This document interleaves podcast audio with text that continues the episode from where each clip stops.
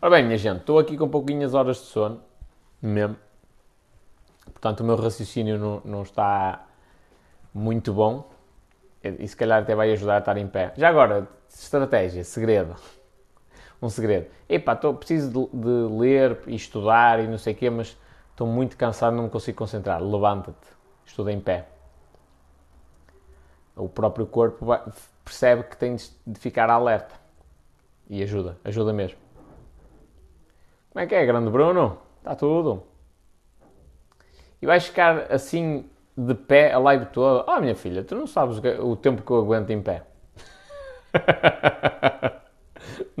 não sabes o tempo que eu aguento em pé.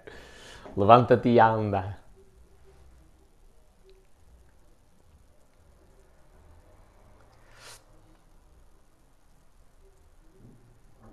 Também nunca foste muito rápido? Como assim? Não percebi. Estou cansado. É normal não perceber algumas coisas. Andas a dormir poucas horas, pois ando. Olha, Mariana. Mariana, estamos aqui a falar em ficar em pé durante muitas horas. E tu, provavelmente, como uma pessoa da saúde, has de perceber disto melhor do que nós. Olha a conversa, pá. Olha a conversa. Aí a pensar, nunca fui muito rápido a pensar. Não, isso é verdade. Tenho um raciocínio lentífico. Assim, tanto tempo em pé, se for assim, este tipo de, de, de levantar, sim. Eu costumo andar sempre aos pinchinhos e estar sempre em pé. O pessoal enerva-se mesmo. Senta, está sério, está aqui, está um lugar. Não quero. Eu gosto de estar em pé. Aliás, uma das coisas que mais, mais faz confusão é estar sentado aqui, às vezes, o dia todo. Às vezes é preciso fazer umas drenagens. Drenagens de quê? De líquidos? Drenagens de líquidos? Que é por estar em pé? Faz retenção, é isso? Não percebi. Eu acho que estás a dizer isto noutro sentido, mas eu é que estou a, a, a levar na minha boa fé, porque eu sou um santo. Convém mudar de posição de vez em quando. Pronto, eu já tive muito tempo deitado, agora é, é tempo de estar em pé. Pode ser? Eu já disse, o problema disto é o pessoal pensa para a mandar nudes para mim e depois eu fico todo exaltado, não posso sentar. Por isso é que eu só estou a filmar da, da cinta para cima. Se vós ouvias aqui alguma coisa a bater, ó, é normal. Sai uma taça de vinho para o balcão. É um. Como é que chama? Tem o um nome, um copo de vinho.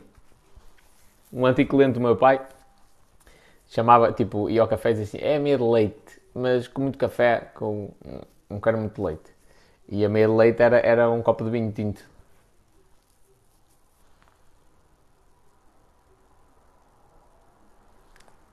Mas em pé as articulações também sofrem. Epá, o ser humano foi feito para, para andar aí tipo potente.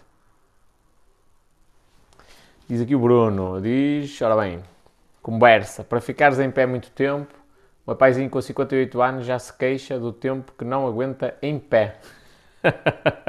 Por causa das costas, claro. Estás a ver? Ainda pior que eu. Um copeco. Também está boa. Só um copinho. Vamos só ver. As maiores bebedeiras que eu apanhei na minha vida, assim mesmo aquelas de queixão à cova, foram sempre assim, sempre. Ei pá, a gente vai só ali beber dois finos e vamos já embora.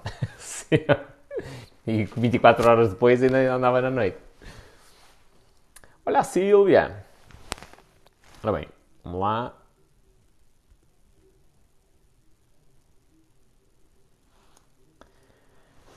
Vou ter de ir a Rebordosa ver essa firmeza. Estou empolgada com, com o que poderá ser. Não, isto é firmeza, mas é. E, e, tenho de corrigir. Estou a começar a ficar meio corcunda. Estou, e, e, eu não gosto de ficar corcunda porque a gente fica com o rabo para trás. Ainda hoje estive a treinar dorsal, que é para ficar aqui teso, rijo. Eu acho que, olha, ainda, ainda, ainda consigo pôr isto mais para cima, só para vos mostrar. Que é para eu estar a olhar para cima. Porque eu passo muito tempo durante o meu dia a olhar para o computador. Se eu estiver a olhar para cima, não é tão mal. Fico tipo com uma postura ereta. E quanto mais ereto eu estiver, melhor é. Não é? Dizem-me vós, mas eu acho que sim. Mas o pessoal que passa muito tempo em pé tem de usar meias elásticas. Risco de insuficiência venosa. Foda-se. Que cena. Temos tema hoje, temos sim senhor, está bem. Repetição. Falar sobre a repetição na questão do desenvolvimento pessoal e da repetição na área do marketing. Direto é bom. Corcunda porquê? Andas a olhar muito para baixo? não, tem a ver do tempo que eu passo no, no computador. Sempre.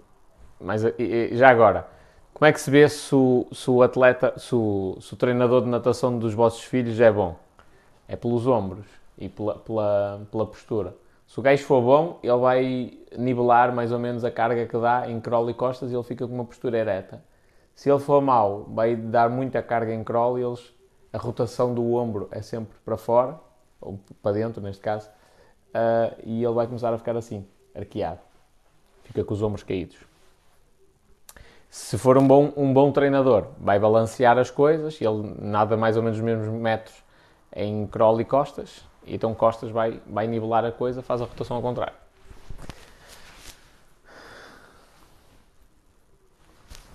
Eu fico de pé, fico logo todo acelerado.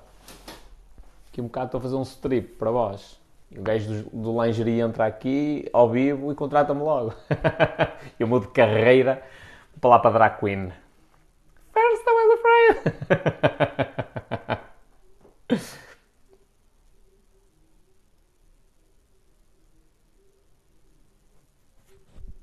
Espanhol, caraca, acabei de dizer que isso não se faz, perturba a imagem, tem de estar ao nível dos olhos. Pois eu percebo, mas eu fico, eu fico muito arqueado.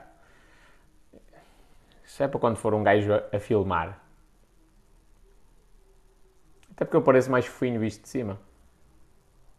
Então de baixo. Fica em pé como o J. Oliver. Ontem estava possuído. Carregou-lhe bem no whisky. Se calhar tinhas futuro. Não digo nada. Eu, quando era, quando era pequenito, tinha um grupo de dança com as gajas. De dança. Eu não dançava nada. Eu era mais pelo convívio. Como é que é, grande Simões? Está tudo? O Pedro também já está aqui no Facebook. Vós aqui de estar desgraçados, olhais de baixo para cima. Mas olha, é o que temos. É uma experiência. Hoje há convidado? Não. Eh, supostamente havia, eu é que me enganei. Nem mandar mensagem para o Guilherme: Moço, vou entrar mais cedo. Afinal, não era hoje, estava todo confundido.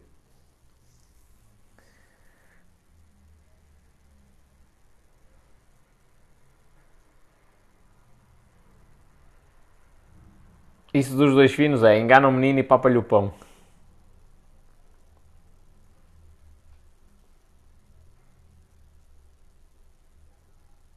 E sabes como é que se consegue fazer piscinas olímpicas de costas, bruço e mariposa 50 vezes sem parar? Não percebi a pergunta. Como assim?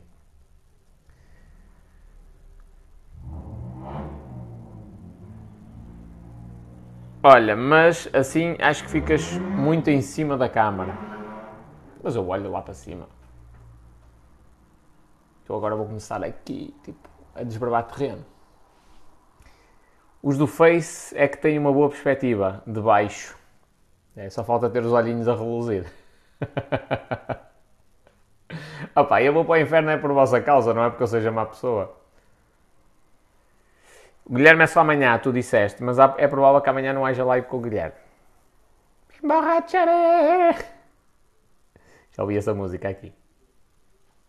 Ora bem, minha gente. Vamos lá? Vamos a elas?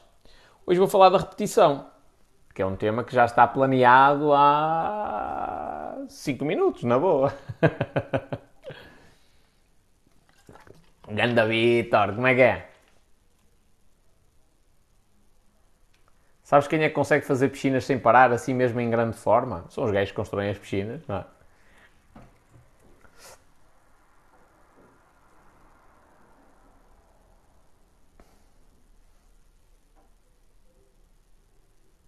Como é que é, Dementina? Viva!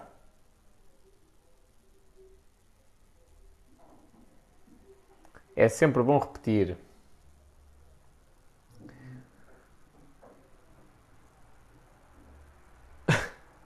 Sabes quem é que consegue fazer piscinas sem parar? As prostitutas de Veneza.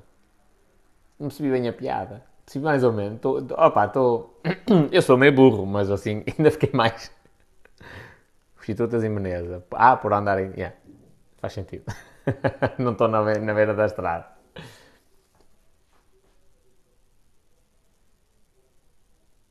Eu quero tratar-lhe da imagem e ele, ele não deixa. Ainda não percebeu que esta imagem nos enjoa. Qual? A imagem de capa? É essa?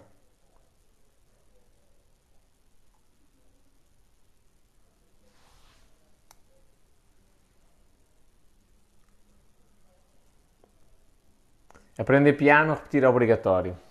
Foi um dos maiores treinos que eu tive de repetição, foi com o piano. Não dá para fazer milagres. Ah, muito obrigado, minha filha. Muito obrigado. Tão bem parecido. Obrigado, mãe. Estou a brincar. Ermelinda. Bem-vinda, antes de mais. Ora bem, vamos falar da repetição hoje, ok? Normalmente a repetição é o que causa um bocadinho de monotonia. Cansa. Está sempre ali. Sempre a fazer a mesma coisa. Mas é uma cena obrigatória para quem se quiser desenvolver a nível pessoal. Porquê? Porque ninguém consegue ganhar nenhuma habilidade sem repetir. Ninguém. Ninguém consegue fazer isto. Ninguém, ninguém, ninguém, ninguém. E nem que seja, e já agora, fica aqui mais um extra, que é a repetição mental. Eu fecho os olhos, imagino que estou a tocar piano, a música, que estou a ler a pauta, que os dedos estão a acertar nas teclas certas, tudo em pormenor, e isso faz com que o meu cérebro comece a melhorar as ligações que existem entre os neurónios, para que eu, quando me sento ali a executar, haja mais rapidez. E isto funciona. Um, e, e, quanto mais nós repetirmos, mais. Eh, por exemplo, no piano, eh, eu, eu nunca percebi a expressão de dar o clique até, até começar a tocar piano. E só mais tarde é que isso aconteceu. Que é, o pessoal diz, pá, há um momento que dá o clique, dá o clique, dá o clique, querem em, em ter gosto para a música e querer seguir aquilo profissionalmente, por exemplo, ou querem em, um, dar o clique numa música e aquilo é assim. Pronto. O que é que acontece? Uh, por exemplo, quando se está a aprender piano e se toca as músicas iniciais, aquilo nunca sai como está exatamente na pauta, não é? Ali uma falha técnica.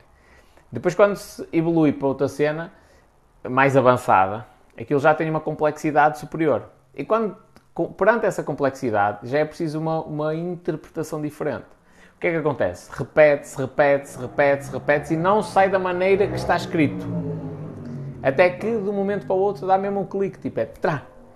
E, e tipo, a sensação é mais ou menos essa, tipo, ui, era isto. Ah, já sei como é que se faz. E até lá, mesmo que explicassem ao lado, a gente ouvia outra pessoa a fazer, mas o nosso, o nosso cérebro não conseguia entender o que era em concreto. Como é que ele chegou a essa, a essa conclusão? Foi repetindo de tanto repetir, começou a ganhar, começamos a ficar com eficiência nos movimentos e ele chegou ao movimento perfeito. E depois, para manter esse movimento perfeito, é preciso repetir na mesma. E para melhorar esse movimento é preciso repetir. Portanto, a repetição faz parte de tudo. É a mãe da aprendizagem. Não sei de quem é a frase, mas é, é de um gajo qualquer conhecido. Uh, e se nós não repetirmos isto, as coisas, esquece.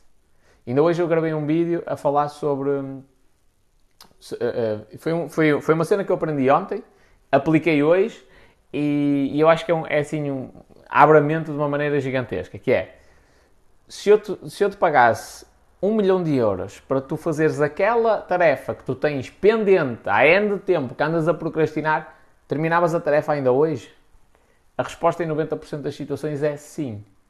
Então tu, tu só não estás a, a, a chegar aos teus objetivos, a atingir os teus sonhos, porque tu não queres é falta de disciplina. E há duas coisas que podem ser importantes. Uma delas não tem assim tanta relevância quanto isso. Motivação, que é isto, é vir aqui e falar. Ora, e o pessoal sai daqui. Ui, amanhã vou partir tudo. Amanhã acorda com sono. Ai, fica para amanhã. Não é? E para amanhã. E para amanhã. E para amanhã. E nunca mais acontece. E outra coisa é disciplina. Que é, eu sei que eu acordo àquela hora e a primeira coisa que eu faço é isto e todos os dias dou um passo em frente para conseguir chegar mais próximo do meu objetivo. Todos os dias, sem exceção. Mais um, e mais outro, e mais outro passo, e mais outro passo, e aos pouquinhos, quando eu der fé, se vós pegares na vossa vida, ou num, num objetivo vosso, e o colocares em perspectiva a um ano, são 365 dias a fazer uma pequena coisa para, para atingir esse objetivo. Não precisa ser um objetivo megalómano, um milhão. Não precisa ser isso. Sei lá, quero perder 5 quilos.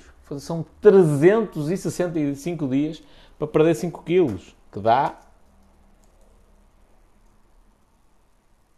E esta hora eu fazer contas era impensável, não é? Dá 14 gramas. 14 gramas por dia.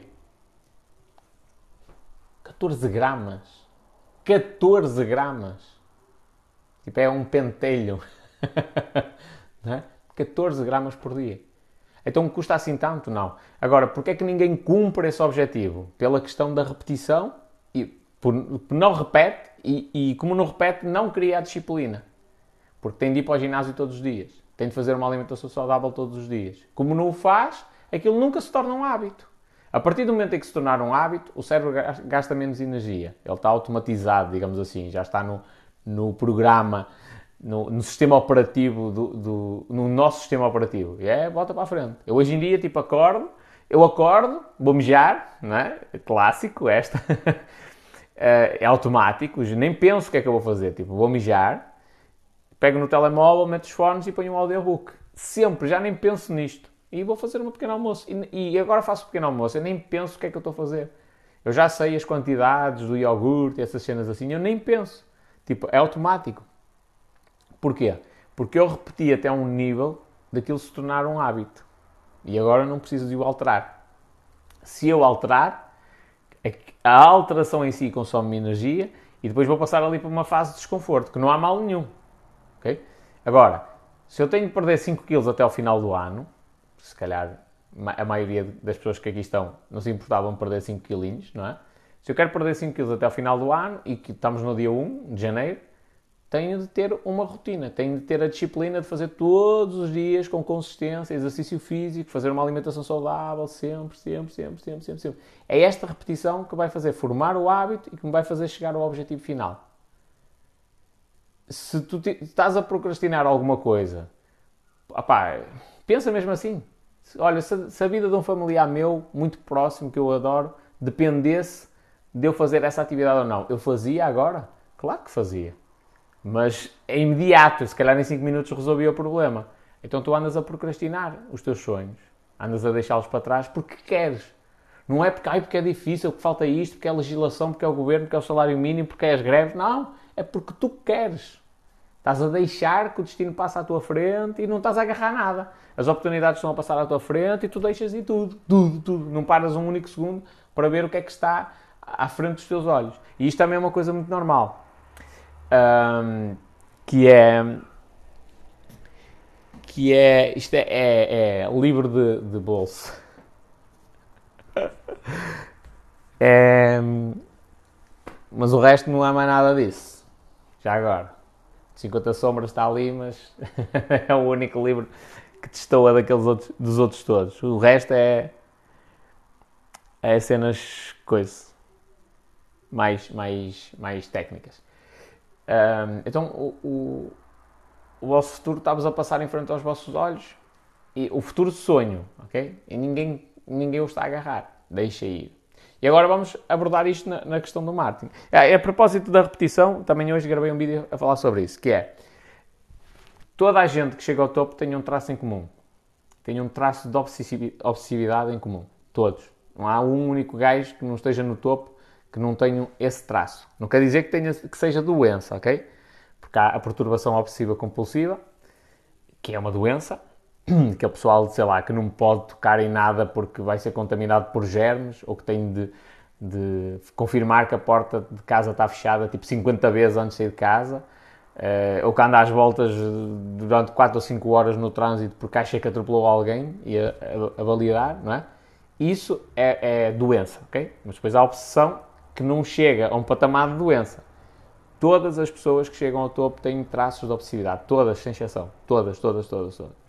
Porque a exigência para chegar ao topo é tão grande que tem de haver essa obsessão. Que depois, a determinada altura, há pessoal que até diz que também é preciso ter um bocado de paranoia. E eu nem vou comentar, porque no meu caso nota-se que eu tenho aqui alguns parafusamentos. Um, portanto, todas têm de ter esse traço de obsessividade, porquê? Porque é uma questão muito. É difícil. É difícil. E, e a maioria não consegue. Então, alguém que consegue tem de ter um, um, um, plano muito exigente. Por exemplo, eu não sou grande nadador, mas uh, quando fui para a competição, a fazer treino de competição na natação, já era adulto. E era um pato autêntico. Uh, eu, eu ainda hoje tenho aqui os papéis de todos, todos os treinos que eu fiz. Todos, todos, todos, todos.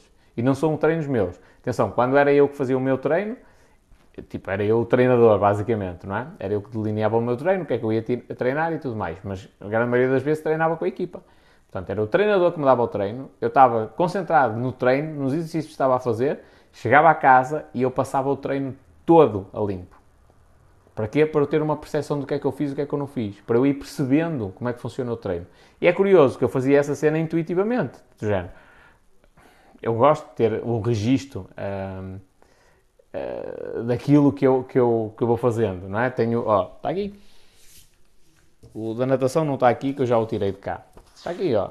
Isto é o meu registro das horas de piano. Todos os dias eu aponto. E porquê é que isto é importante? Que é para saber se estou a estudar muito ou pouco e há quanto tempo é que eu já não estou a estudar. Por exemplo, desde o dia 22 de 5 que eu não estudo. Já me estou a matar por causa disso. Não é? Portanto, é, isto, isto é uma característica minha. Mas é curioso que uma vez vi uma uma, uma tipo um, um vídeo de treinos uh, nos Estados Unidos de natação e a gaja acabou a série e foi logo a correr tipo a, a, a, apontar o que é que tinha feito.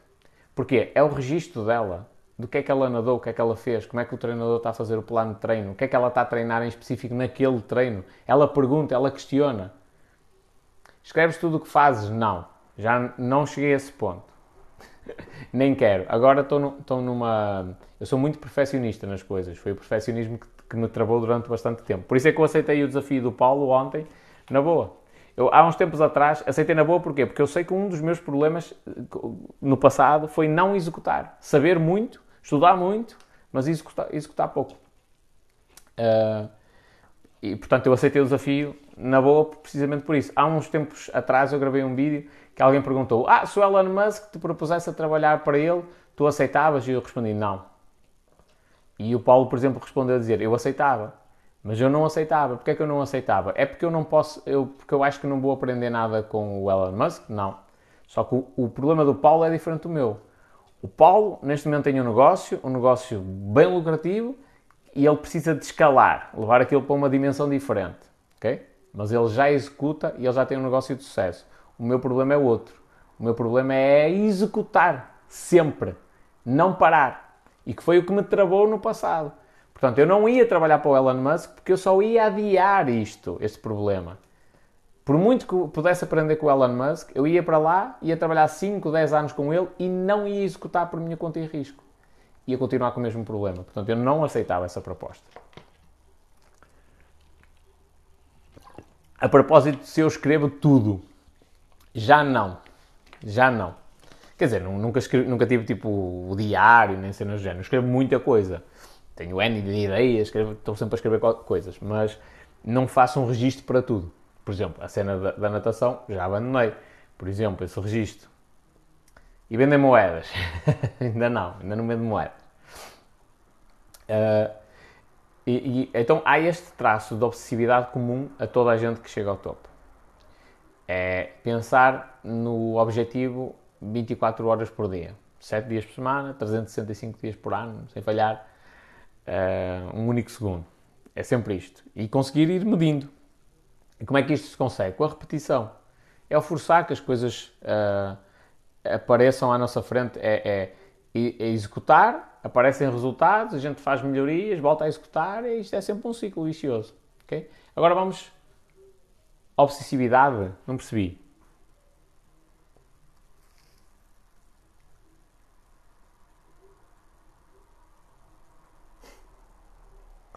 Só responder aqui este comentário do Henrique. Espanhol, o que caracteriza um empresário é a humildade. E dou-te o exemplo do Rui Naveiro.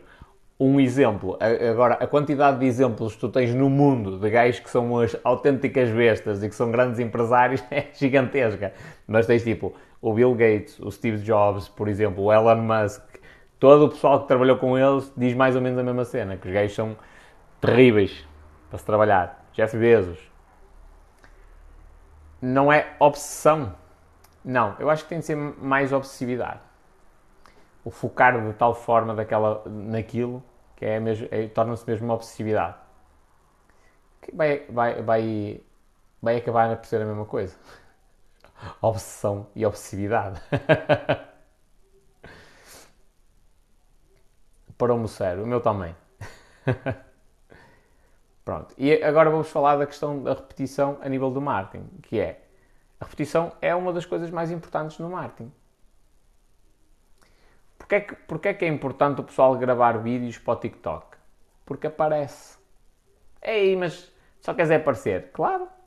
As pessoas tornam-se. Quantas pessoas é que não estão aqui que me viram a primeira vez e disseram assim: foda-se, este gajo não vale nada, odeio este gajo. Mas depois, a determinada altura, começaram a mudar a ideia em relação a mim. Um dos fatores, não é o único, é? é? lógico que a gente vai mudando a ideia em relação às pessoas, porque vai conhecendo, conhecendo as pessoas melhor e, e vão-se vão -se desconstruindo alguns mal-entendidos e coisas do género. Mas um dos fatores que faz com que haja essa afinidade é o facto de eu ver constantemente as pessoas. Elas tornam-se familiares. Por isso é que marcas, tipo a Coca-Cola e coisas do género, gastam milhões para meter um outdoor num sítio qualquer. Porque eles sabem que é isso que torna a marca tão familiar, fica no inconsciente da pessoa, que quando eles chegam ao McDonald's, olha, qual é a bebida? Coca-Cola. Tipo automático. É uma parte do nosso cérebro que dispara aquilo. É Coca-Cola. É? Então, esta cena de. As redes sociais dão, dão uma vantagem imensa neste aspecto, que é publica-se conteúdo e ele vai aparecendo à frente das pessoas. E de tanto aparecer, as pessoas, epá, eu já conheço esta pessoa. Eu no outro dia, o pessoal estava no Clubhouse, deu fé disso. Eu ia dar a minha caminhada para um gajo à minha beira. Olha, tu não és espanhol, desculpa lá perguntar. Sou. Ei, está tudo, companheiro. Bem parecia que tu eras daqui e tal. Vai. Eu sigo-te no TikTok. Ei, está tudo. Pois olha, manda-me uma mensagem. Uh, isto acontece porquê? Porque eu apareci. Mas não apareci só uma vez. Eu apareci todos os dias. Por isso é que o Cristiano Ronaldo, de tanto aparecer, uh, o pessoal que trabalha na televisão, de tanto aparecer, consegue ter contratos publicitários. Porquê? Porque as pessoas têm familiaridade com elas. Ganharam um certo vínculo. E, por exemplo, as atrizes que fazem de bruxa, não é? De feiticeira, da, da má fita nas novelas. Às vezes as pessoas encontram-nas na rua e, tipo, levam mesmo a mal. Ficam, tipo, pé atrás. Porquê? Porque a repetição de tanto aquela pessoa aparecer naquela postura mais amarga fez com que aquela pessoa ganhasse uma imagem errada do, do outro ser humano. Então, no marketing aparecer, repetir muitas vezes a mesma coisa é extremamente importante. Por exemplo, a Michórdia de temáticas, não é? Tem um genérico, aparece sempre o genérico, é sempre da mesma maneira, sempre entre aspas, volta e meia varia. Mas é, é, sempre a mesma letra, é a mesma música e tal. Porquê? Aquilo consolida a imagem da, daquela, daquele, de, daquela cena. Já agora, tipo daquela rubrica. Já agora, outra coisa importante, porque é que os humoristas normalmente, nós temos grande afinidade com os humoristas e sentimos que são pessoas de bem uh, uh, e pessoas felizes, que normalmente não correspondem à realidade. Muitos dos humoristas estão em depressão profunda e é precisamente por estarem em depressão profunda que eles veem o mundo de uma maneira diferente. É, veem tantos problemas conseguem escrever sátiras com, uh, sobre os problemas. Mas porquê é que isso acontece? Porque os humoristas fazem-nos rir. Então, nós vemos aquelas pessoas, é a repetição e é a repetição de uma coisa mais importante, que é o riso. Eu associo aquela pessoa ao momento de, de diversão, de alegria. Uma coisa mais engraçada, para vos explicar isto. Mas isto tem a ver com as associações que o nosso cérebro fala.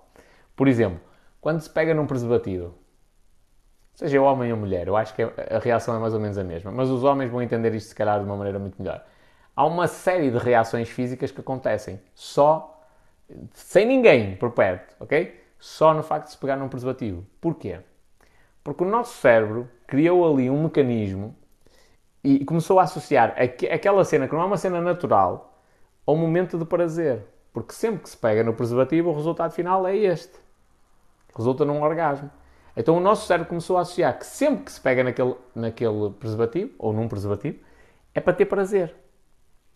Então o que é que acontece? Ele ganha esta associação ao ponto de só pegar naquele objeto causar uma excitação, seja mental ou seja mesmo uma excitação física. É? Isto é válido, esta cena é muito poderosa, porque isto é válido para tudo. Porque é que o Cristiano Ronaldo, marca um... Primeiro, Cristiano Ronaldo, antes de marcar um livro, põe-se lá naquela posição, e depois marca, marca golo. Sim! É exatamente o mesmo mecanismo. Exatamente o mecanismo, nem tira nem põe. O corpo dele associa que aquela posição, que ele vai marcar o livro, nem sei como é que é, não interessa, é a posição em que ele consegue reunir todos, toda a capacidade dele, todos os recursos, foco total em marcar golo.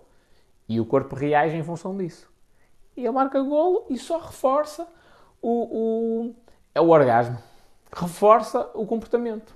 Reforça aquela, aquela associação, aquela, aquela reunião de energias para, para, para bater um livro, por exemplo. Isto é uma cena muito importante a nível de. Uh, a nível de, de, de desenvolvimento pessoal.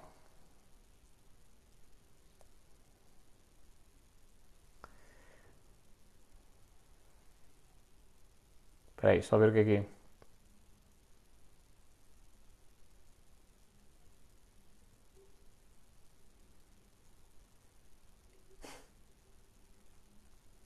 Bruno, vou-te responder ao writer.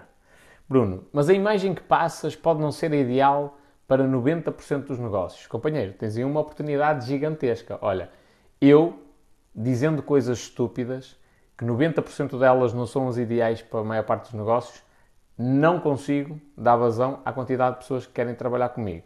Amigo, abres uma empresa, fazes tu conteúdo para, para esses 90% das pessoas, que, de negócios que estão a precisar de ajuda e fazes melhor. Criticar só é vazio, estás a ver? E normalmente até é uma coisa de gente fraca. Não te querendo meter nesse saco, mas normalmente é, é só apontar o dedo é de gente fraca. Aliás, vi um, um vídeo no outro dia daquele rapaz que tem sociedade nas barbearias com o Paulo e ele dizia mesmo isso, que é, opá, eu não aceito críticas de gente que não construiu nada ou que não está a construir. Eu não preciso ser o melhor do mundo, mas preciso estar um passo à frente dos outros. E nesse aspecto eu acho que estou. Estás a ver? Portanto, mas não me interessa mesmo a tua opinião. Só te estou a dizer que tens aí uma oportunidade gigantesca.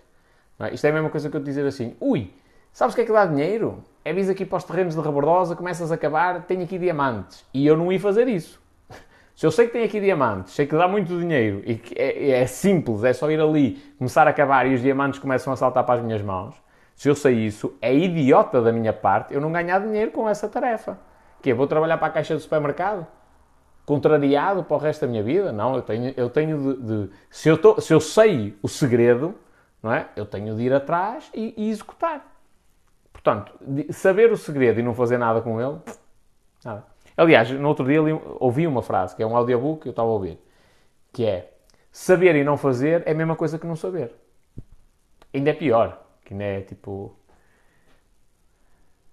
Ainda é, Olha, Sofia, quem é que bloqueou o Mário, minhas filhas?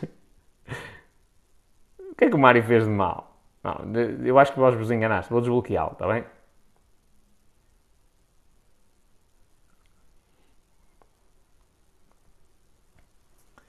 Há pessoas perdidas por aqui. Sim, mas isto é uma coisa normal. As pessoas já andam meio, meio perdidas na vida. Eu já estive. E volta e meia também me perco. Epá, não devia estar a fazer isto. Ou se calhar, será que eu estou no sítio certo? Mas aí está a nossa capacidade de reflexão. Por si só, eu agora vou-vos dizer isto para, para vós começares a trabalhar nos vossos projetos. Por si só, alguém que perde o tempo, que é a cena mais preciosa que nós temos nos dias de hoje, alguém que perde o seu tempo para parar aqui, assistir a uma live e fazer um comentário de uma coisa que não concorda, é idiota. Reparei, parecendo que não, mas estamos aqui 35 pessoas, uma coisa do género, nas redes todas. 35 pessoas. Eu não consigo ver os vossos vídeos. Um vídeo que seja de todos vós. Não consigo. Não tenho tempo do meu dia. Eu tempo tenho. Não tenho. Agora, tenho outras coisas que são prioritárias. E, portanto, acabo por não ter o tempo necessário para fazer isso. Não consigo ver um vídeo vosso por dia. Não consigo. Agora, alguém que tem tempo para vir a uma live, assistir, deixar um comentário, achar-se dono da razão, por exemplo, e, e não está a produzir nada. Tipo, é, é, aquele funcionário que se senta numa cadeira e diz que sabe como é que, como é que põe a empresa a faturar. Diz que sabe. Diz que sabe. Não põe.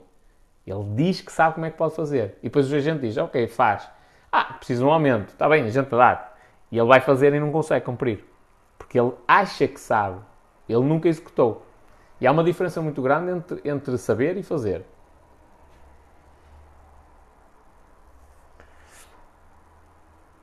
Olha, Manuel, como é que é? Já.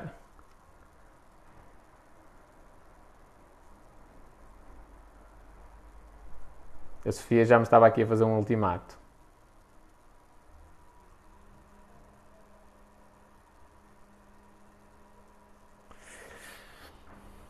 És grande espanhol. Da cintura para baixo é o cabo-verdiano. Estou a brincar. obrigado, obrigado. Obrigado. Eu, eu, como eu te entendo quando limpo a caixa dos preservativos. Estás a ver? Essa associação mental que existe. E já agora, essa associação mental é válida para tudo. É, é a pulseira foi dada por um ex-namorado a uma ex-namorada, é o lenço que foi dado por um ex-namorado a um ex-namorado, um, um, um, vaso, uma cena qualquer, que nos faz. Aquele, aquele objeto, aquela música, aquele, uh, aquela roupa, qualquer coisa que está associada àquela pessoa. E é isso que nos faz às vezes ficar numa, numa situação, tipo uma tristeza, por nos estarmos a recordar de uma situação passada. Agora, há uma coisa espetacular que é, a nossa mente consegue ultrapassar isso, facilmente. É só nós querermos. É nós criarmos a associação. Por exemplo, eu não sei se vós já reparaste, mas isto já aconteceu comigo e acredito que se não estava a acontecer convosco, agora começou a acontecer. Não tenho a mínima dúvida, que é, quando nós começamos a conviver com o pessoal que tem mais ou menos a mesma mentalidade em relação, pelo menos, à parte do empreendedorismo e investimentos, nós começamos a utilizar todos a mesma linguagem. Que é, começamos a falar em gerar valor, em investimento em longo prazo, em isto, naquilo, não sei o quê, o empreendedorismo e estas questões, eh, eh, e começámos a ver todos o mundo mais ou menos pelo mesmo prisma. Quando nós só falamos com pessoas que têm uma mentalidade de arranjar um emprego, nós começamos a falar o jargão delas, o, o, a linguagem do dia a dia delas. Só, ai, a gente tem de arranjar um emprego, sem trabalho ninguém pode viver, a gente precisa trabalhar e, e está mal, a gente tem de se agarrar ao emprego que tem, temos de ser os melhores no emprego que temos. Ou seja, nós, nós, quer queiramos, quer não, somos influenciados inconscientemente pelas pessoas que estão à nossa volta. Então, mais vale sermos influenciados por pessoas que alcançaram ou estão próximos de alcançar aquilo que, que nós queremos também para nós, do que sermos influenciados inconscientemente por outras pessoas, que normalmente é família e amigos.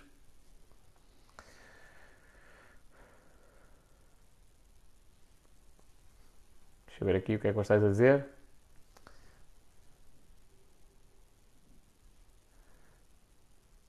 Mas repara que se fores ao meu TikTok, diz o Bruno, só tenho vídeos de tanga exatamente porque não há tempo para mais. Não há problema, companheiro. Não, não há mal nenhum.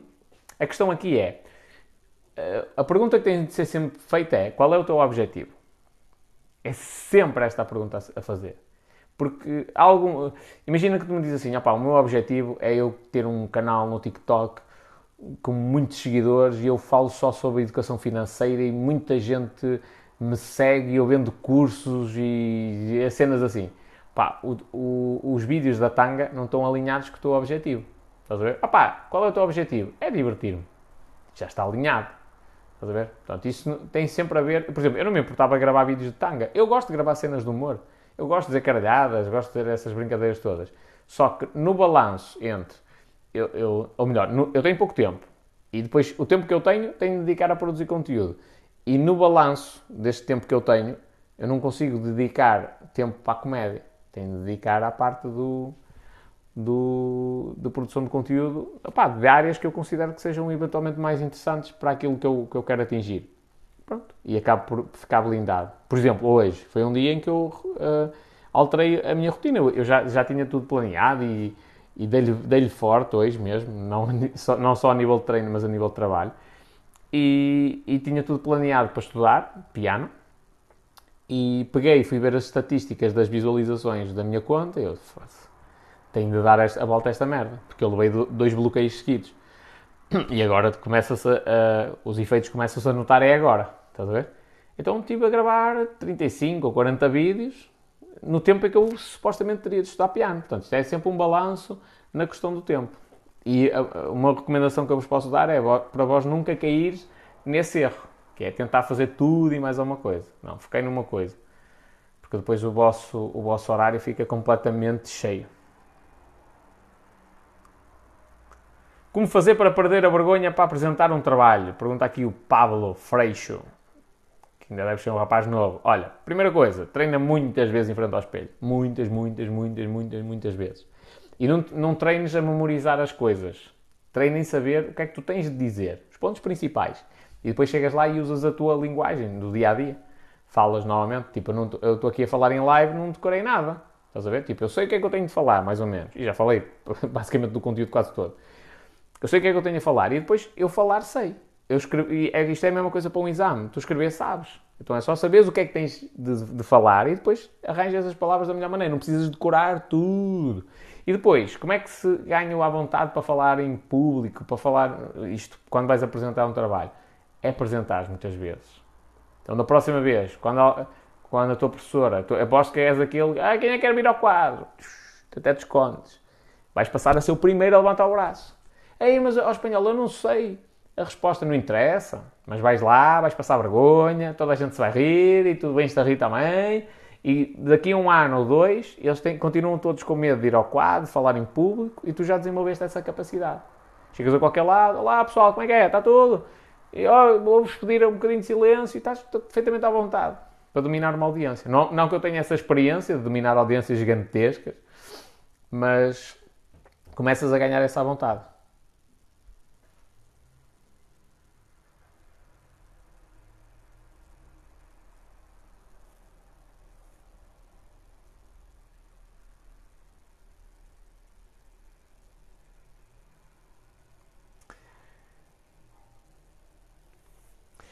Olha, uma vez disseste que quem compra carros de luxo, como Ferraris, nunca faz créditos, mas eu não concordo. Imagina. Imagina o quê? Imagina, imagina, imagina.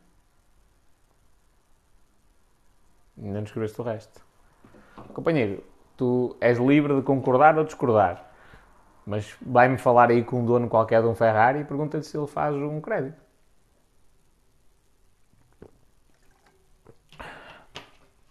Isso é o, o conceito que tu tens para o nível de, de financeiro que tu tens. Tu, eventualmente os teus pais sempre foram educados que é, olha, trabalhas e ai, a gente não tem dinheiro para comprar um carro. Se a gente não fizer créditos, como é que a gente tem as coisas? É uma crença limitante que está dentro da vossa cabeça. É? E tu foste educado também nessas crenças limitantes. E continuas com essas crenças. É como, como eu te dizer, olha, Deus não existe. Jesus Cristo não existe. Ou não existiu. Tu acreditas de tal forma nisso que eu posso dizer o contrário, que não, não, não vai adiantar. Isso é uma crença limitante. Jesus, historicamente, existiu. Mas se eu te disser Deus não existe, se tu fores católico, partia uma cena, tipo, o que eu estou a dizer é um sacrilégio, Deus me livre, de onde é que este gajo nasceu? E na prática, todos nós nascemos sem essa crença. Ela é-nos incutida, desde tenra idade, e depois começas a acreditar nisto. Em relação a essa cena, é igual. Companheiro, Muita gente compra um Ferrari para não pagar impostos, por exemplo, ou para não pagar tantos impostos, para não ter o dinheiro num, num sítio específico e pagar mais impostos sobre esse dinheiro. É pronto. eu acho. Opá, eu, eu, eu posso abrir aqui um, um, uma exceção, digamos assim, e dizer: Ó, oh, eu reconheço que se calhar há pessoas que fazem um crédito para, para comprar um Ferrari. Duvido que isso aconteça. Duvido. Porque não estás a falar de um carro Atenção, se for uma empresa e, e tiver crédito é diferente. Pode ser por uma questão de otimização fiscal, ok? Agora, um particular comprar um Ferrari não faz sentido nenhum, man. não estás a falar de um carro de 10, 15, 20 mil euros. Estás a falar de um carro de 300, 400, 500 mil. Tipo, quem é que faz um crédito para, para comprar isso? Tá, eventualmente é alguém que não tem o um mínimo de educação financeira, que se calhar até conseguiu ganhar algum dinheiro, mas não tem o um mínimo de educação financeira, porque é uma estupidez autêntica. Espanhol, uma pergunta. Um empreendedor que comece literalmente com zero euros na carteira não tem de começar por um emprego e quando reunir algum dinheiro sai? Depende. podes começar com 0 euros na carteira e arranjas um investidor. O investidor dá o dinheiro, tu dás o trabalho. Podes começar com 0 euros na carteira e tens um grupo de, de pessoas chegadas a ti e tu convences, é, chegadas ou, ou conhecidas, e tu vendes os produtos, eles dão-te o dinheiro antecipadamente, tu vendes os produtos para, para tu abrir. E esse dinheiro serve para tu abrir a empresa, produzir os produtos e depois entregares. E já abriste a empresa. Mas na maioria das vezes, sim, começas por ter um emprego e eu, tu ainda és um gajo novo, eu acho que não te faz mal nenhum, tipo, ires ao trabalho, ires para um trabalho, trabalhaste por conta de outrem. O, o trabalho é uma prisão, é uma escravatura para quem quer, só. Porque para quem não quer é uma formação em que te estão a pagar para tu aprenderes. Eu trabalhei para uma grande empresa portuguesa, grande, ou melhor, para duas grandes empresas. Na altura em que lá trabalhei, essas, essas duas empresas estavam em primeiro e terceiro lugar na distribuição de dividendos da Bolsa Portuguesa. Uh, opa, é chato e tal, e, e, há muita gente que passou lá e, e, que não aprendeu rigorosamente nada. Sim, eu tive um, uma, um curso de gestão de equipas, de organização do, do, do espaço de trabalho e de procedimentos, eu tive uma, uma formação espetacular, de graça. Melhor, pagaram para eu ter essa formação. Porquê? Porque eu não fui para lá com duas palas, assim, de lado, a pensar, ah, o meu trabalho é só isto, eu só, eu só me posso focar nisto. Não. Eu fui e percebi como é que eles organizavam o espaço, percebi como é que eles organizavam os processos, percebi como é que eles geriam as equipas, como é que faziam os horários, estás a ver? Esquemas de trabalho, eu percebi muita coisa só por estar dentro daquela estrutura. E na prática eu estava a ser pago para lá estar, porque eu estava a desempenhar uma função. Mas aquela, aquela informação que eu trouxe para mim, ou melhor, aquela informação é um ativo meu. Porque agora ninguém me tira isso. Eu trabalhei 5 anos no apoio ao cliente. O, o, a minha capacidade de gerir conflito, de entender os clientes, de criar empatia com eles, não ficou na empresa. Eles pagaram eu desenvolvi essa aptidão e ela veio comigo, não ficou dentro da empresa. Quando eu saí, eles ficaram na merda. Salvo seja, não é? Ficaram na merda, porque eles desenvolveram um ativo, que era, um gajo que era extremamente educado com as pessoas, percebia dos procedimentos todos, que saiu. Eles já não têm lá isso, mas eu tenho. Então eu pego nesse mesmo gajo que sou eu, pego no meu negócio e eu atendo os clientes. Então eu andei a aprender a ser cordial com as pessoas, aqui não é no TikTok, é nos negócios.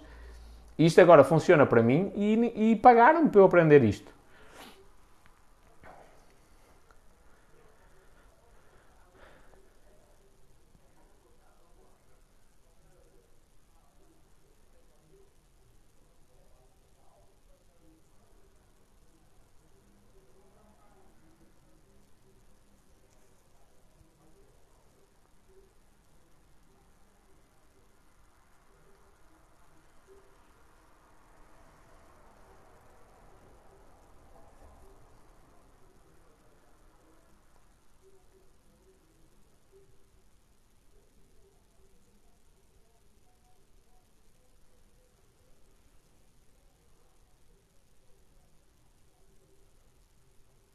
Tenho de me ir, diz a Mariana. Vai, vai, vai mas não te banhas. Já expliquei o porquê. Espera aí. Comprar um Lamborghini. Já expliquei o porquê de dizer aquilo do crédito. E há um milionário brasileiro nos Estados Unidos que comprou um Lamborghini de meio milhão dessa forma. Companheiro, é pouca informação. Comprou um Lamborghini de meio milhão com crédito. Se calhar é em nome da empresa, amigo. Se calhar fez isso de propósito porque os contabilistas disseram assim: olha ou tu fazes um crédito e compras um Lamborghini, por exemplo, ou então vais pagar não sei quantos mil dólares, ou milhares de dólares, em, impostos. E o gajo fez isso. Estás a ver? Tipo, é vago o que tu me estás a dizer. É, não, não é suficiente. N eh, não é, companheiro, só os juros que tu pagas daquilo. Primeiro estás a falar do, do, segmento de luxo. Só os juros que tu pagas eventualmente num crédito desse é uma coisa absurda. Tipo, não faz sentido nenhum. Não, Estamos a falar, de, tipo, não bate a cara com a careta. Não bate a cara com a careta. Isso, se tu me disseres assim, olha, o gajo foi para a Casa dos Segredos, o gajo foi para a Casa dos Segredos, uh, o teu comentário não apareceu, mano. Explicaste acima, mas o teu comentário não apareceu. Uh, o gajo foi para a Casa dos Segredos, ganhou uma. Ou melhor, o gajo não tinha nada, de um dia para a noite ganhou muito dinheiro, saiu o euro milhões e ele comprou uma casa e não sei quantos carros e não sei o quê, e depois, quando estava a ficar teso, fez um crédito para comprar um Lamborghini. Aí acredito. Mas aí o que é que acontece? É alguém que não sabe trabalhar com dinheiro. É alguém que não sabe ganhar dinheiro. Ele caiu-lhe nas mãos, por obra e graça do nosso Senhor Jesus Cristo, e o gajo hum, apenas o aproveitou. E depois cometeu um erro financeiro gravíssimo. Estás a ver? Gravíssimo. Pronto. Mas à parte disso, não faz o mínimo sentido. Tipo, o segmento de luz. Mano, porque é que alguém vai comprar um carro de 300 mil euros a crédito se pode comprar um de 100 mil a pronto? Ou de 50 mil. E já está num segmento bem fixe. Tipo, tu com 50 mil euros já compras um carro potente aqui em Portugal. Não é? Bem acima da grande maioria das pessoas. Ah, vou comprar um de 300 mil, mas a crédito. Não faz sentido. Não, tipo, não, não bate a cara com a careta, estás a ver?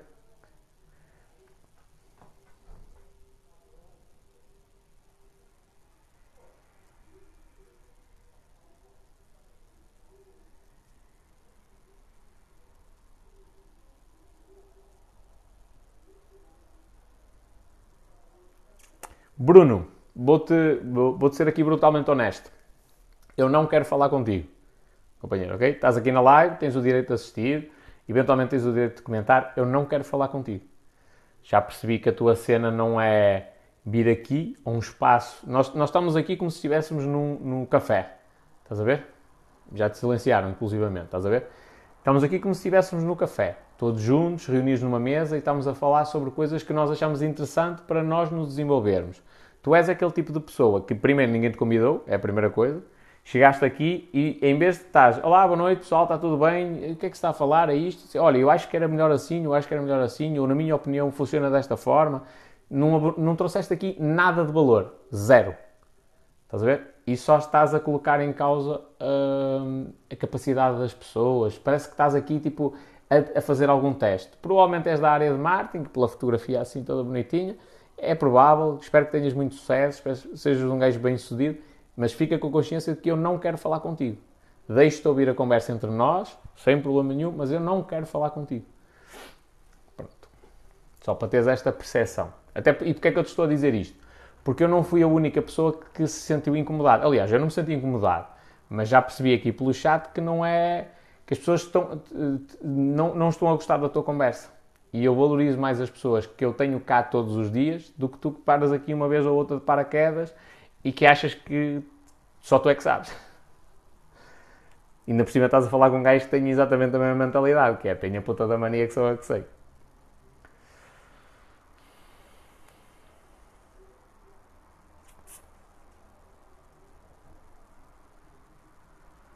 Vou voltar a explicar. Este milionário de quem estou a falar tem sete empresas dele. Não significa nada, companheiro. Volto-te a dizer, não significa nada.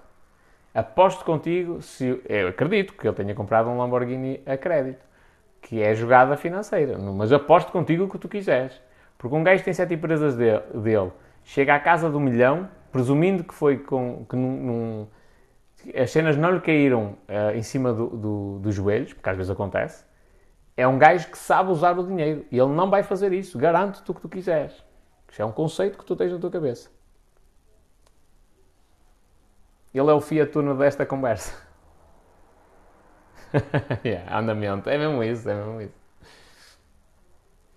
Pessoal, é, é, eu não sei se isto, é, se isto é comum nos outros sítios, mas aqui no Norte é mesmo muito comum esta cena. O pessoal está, sei lá, um grupo de 5, 10 pessoas Uh, e o pessoal está a falar e não sei o quê, chega lá um gajo tipo um, a mandar vir, basicamente. Ei, mas não é nada assim, não sei o quê. O pessoal aqui é mesmo, é mesmo normal, tipo, ninguém leva a mão. Olá, já alguém te convidou? Andamento, foda-se, põe-te aqui para fora. É, isto, isto, aqui no Norte é, é não é má, má, educação, tipo, é normal.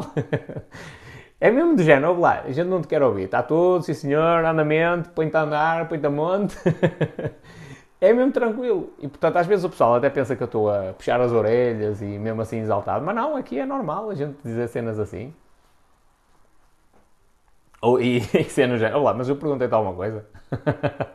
perguntei-te alguma coisa. E o gajo, ui. Mas não sou só eu que, que sou mais uh, uh, atiradiço nesse sentido. Tipo, é normal aqui no Norte. Já expliquei quatro vezes e ainda não conseguiste ler a explicação. Mafrand, estás a escrever qualquer coisa que está a ser bloqueada.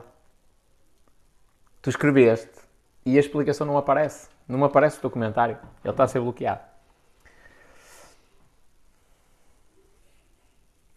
A minha rede de contactos. Espera aí. Acho que isto tem uma pergunta atrás. Parece que sim. No outro dia fiz-te uma pergunta, mas acabaste a live mesmo no momento. Então aqui vai. A minha rede de contactos é adquirir conhecimento com pessoas que sabem mais do que eu. Penso corretamente, na tua opinião? Aprender com quem sabe mais que tu é sempre uma cena inteligente. Mas atenção, tu estás aí a falar de rede de contactos, isso é a cena mais valiosa que tu tens. Tu não precisas de aprender nada. Mais importante do que tu saberes, amigo, é tu teres o contacto daquele, da pessoa que sabe. Porque, pensa assim, 98% das pessoas não vão ter coragem, por muito que elas tentem, porque é uma, é uma guerra mental que tu tens de trabalhar contra ti mesmo.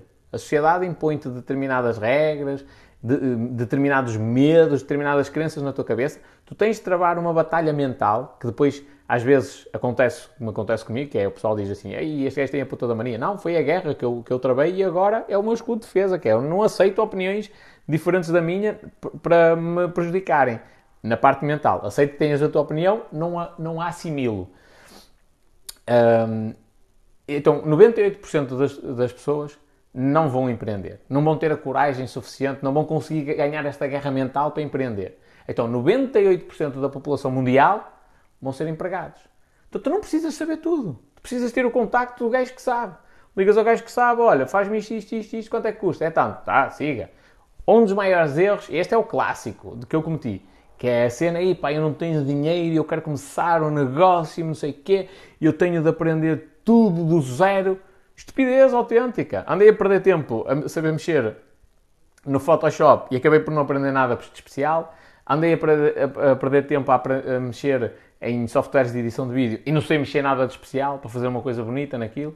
Não faz sentido. Eu chego a ver, pá, ok. No início, ora bem, não tenho condições, o que é que eu vou fazer? Olha, vai com o telemóvel, vai assim mesmo a sapateiro. Segunda fase, contrata alguém para, para fazer. Epá, mas eu não tenho grande dinheiro. Olha, fazes como o espanhol eu ando, eu ando a estabelecer contactos no Brasil, tenho uma moeda mais forte, posso pagar um bom gajo no Brasil e pago menos do que pagaria aqui alguém a ganhar o salário mínimo. Estás a ver? Eu, aqui a ganhar o salário mínimo tenho obrigações com essa pessoa, grandes. Um trabalhador que ganha o salário mínimo a mim custa-me quase o dobro. E eu pelo salário mínimo não posso pedir muito. Vou ter de pedir um gajo que acabou de sair da faculdade, não, se calhar nem tem grande, grande experiência, nem percebe muito daquilo, e eu tenho de pagar para ele ir aprendendo para depois me dar a qualidade que eu quero. Assim, eu vou para um país onde a minha moeda é muito mais forte, comparativamente com a moeda local, e eu tenho margem para negociar e contratar um gajo melhor, ainda mais barato. Pronto. Mas não é só Brasil. Brasil é um, um dos sítios. Estones e é o mais evidente porque se fala português, não é? Mas já anda a ver cenas no Cazaquistão, no Afeganistão e na Índia. Porquê? Porque eu tenho uma moeda mais forte. É desconfortável isto, mas uh, eventualmente dá-me vantagem competitiva. Então eu preciso de saber? Não, eu não preciso saber. Eu preciso ter o contacto de quem sabe. Isso é o que me interessa. Eu preciso saber, às vezes, taxas gerais. Por exemplo, as lives com o Guilherme é porque eu quero aprender mesmo sobre blockchain? Não. Não. Nunca, tipo, nem, nem quero saber sobre, sobre. Ou melhor, eu não preciso saber como é que se programa naquela merda, como é que se faz as coisas lá na blockchain. Eu, eu só preciso saber uma coisa: é o que é que aquilo é, como é que aquilo funciona, para que é que aquilo dá. Que é para eu criar negócios que utilizem aquilo. É só isto que eu preciso saber. O resto, paga um técnico para fazer. Estás a ver? Então, eh, não caias nesse erro de, de de quereres, eh, tipo, tu, saberes tu tudo. Impossível, mano, impossível. Olha, na minha área, na área, na área de marketing digital, se tu quiseres saber tudo sobre Facebook Ads, amigo, Deus me livre. É muita coisa mesmo. Saber mexer em todas as cenas que existem dentro do gerenciador, não é do gerenciador de anúncio, é dentro da, da plataforma empresarial do Facebook. Saber mexer em tudo que lá existe é muita coisa. E é que depois não é só a parte de, de do utilizador, é parte do programador, é muita coisa mesmo. E depois, isto é só uma cena, só para um gajo isto já dá para. Já, eu, eu até acho que nem é suficiente um gajo saber isto tudo. Saber a parte de criar anúncios, fazer a gestão das campanhas e tudo mais, e depois saber a parte de desenvolvimento, configuração de APIs, essas cenas todas, eh, de criar eh, a cena dos tokens para as aplicações, estás a ver? Tipo, é muita coisa. E agora, vais para o Google Ads, exatamente igual. Depois tens o YouTube, exatamente igual. O Google Ads Editor, outra coisa. Google Analytics, pumba. Tag Manager, tumba. O Studio 360, lá o que é, pumba. O Data Studio. Estás a ver? Tipo, a cada, a cada nova ferramenta é N de informação. Eu, para saber isso tudo, estava desgraçado, amigo. Não saía do sítio. Estás a ver? Então eu não preciso saber. Eu preciso saber, em traços gerais, o que é que aquilo faz. Aliás, e digo já, fica aqui já o segredo das campanhas online. Eu não preciso saber tudo sobre mexer e andar lá ao pentelho para saber de onde é que o gajo veio daquele clique. Não, eu preciso perceber como é que, como é que o ser humano age perante determinadas situações, definir uma campanha de marketing e depois põe um gajo qualquer a fazer a campanha. Porque mexer nos botões qualquer um mexe. O problema é, é a estratégia que está por trás daquilo. Aí é que pouquíssimos conseguem criar boas estratégias. Agora, mexer nos botões é fácil, é relativamente fácil. E a maioria do povo não consegue resultado porque. Porque. Porque, porque eu estou-vos a dizer isto com toda a experiência do mundo, de analisar contas e de lidar com o pessoal. É, os gajos, eu falo e olha, faz uma. Se eu disser assim, olha, faz uma, uma campanha de conversão dentro do Facebook, assim, assim, a conversão é esta, quero que tu cries esta, é, é, é, esta conversão personalizada, mais isto, mais isto, mais aquilo, cria o público, faz o anúncio tal, desta forma, blá, blá, blá. Os gajos fazem, tranquilo. Se eu disser, olha, está aqui o cliente, e ele vende isto, e agora fala com ele. Ui, e agora? Até fazem uma campanha, mas na maioria das vezes vão fazer cagada.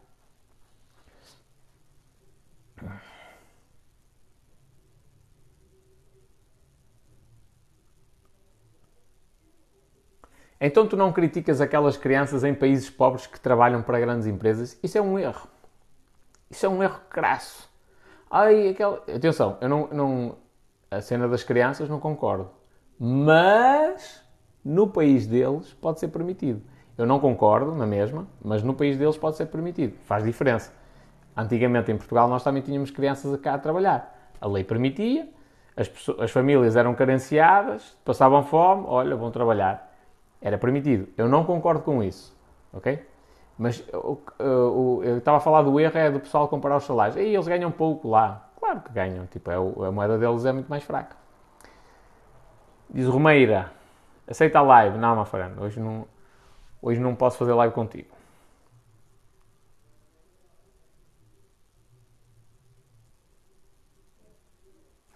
Diz a ele para desbloqueá-lo, Paulo Polícia. Só a maneira como escreveste a, a, a frase mere, mereces, mereces bloqueio.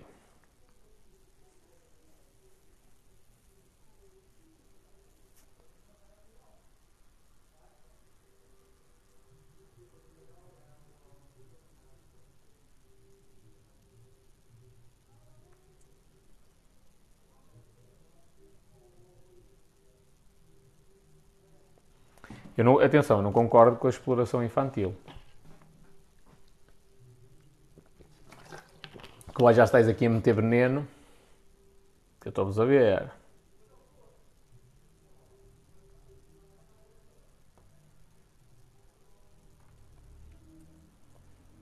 Olha,